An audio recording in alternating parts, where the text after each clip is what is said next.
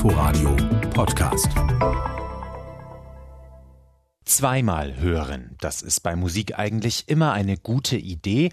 Häufig spricht man ja auch von Growern, also Stücken, die erst mit der Zeit wachsen. Das bietet sich auch an bei zeitgenössischer Musik. Die kann zwar vor allem auch live eine unmittelbare Wirkung entfalten, aber oft passiert hier so viel in so kurzer Zeit, dass das nochmal hören sich wirklich lohnt. So auch bei Sugarcoating 2 von der Komponistin Sarah Gleuneritsch.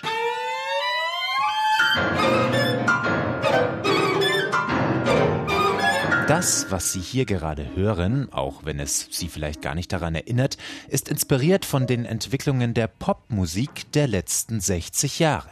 Gleuneritsch hat dazu eine Studie ausgewertet, die über eine Million Popsongs untersucht hat.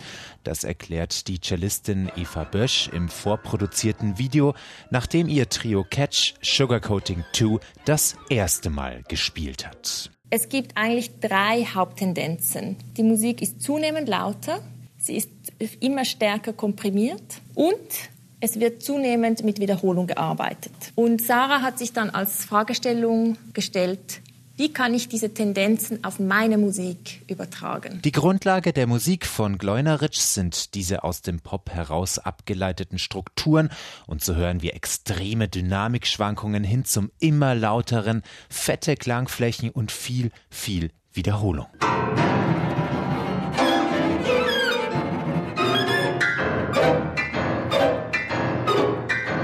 Das Konzept ist schlüssig, die Verwandtschaft zur Popmusik bleibt aber auf einer Metaebene und überträgt sich wenig akustisch-ästhetisch erfahrbar.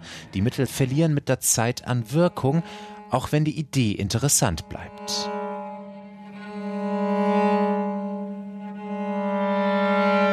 Sehr gut funktioniert die Erklärung der drei Musikerinnen im Mittelteil, ihre Faszination für die Musik und die extreme Körperlichkeit, die die Arbeit an Sugarcoating 2 mit sich bringt. Das Instrument Klavier wird danach fast verstimmt und meine Hände wird dicker und äh, mit blauen Flecken. Ein bisschen auf der Strecke bleibt aber das Gespräch über das wirkliche Stück, denn die Komponistin ist hier noch nicht zu hören. Erst später, nachdem wir das Stück zweimal gehört haben, treffen sich Zuschauer, Komponistin und Ensemble nochmal im Zoom-Chat, aber das Gespräch kommt, Videochat typisch, nur schwer in die Gänge.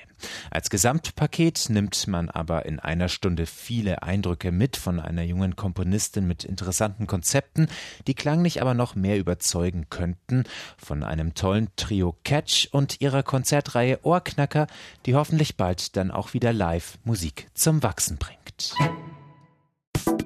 Inforadio Podcast.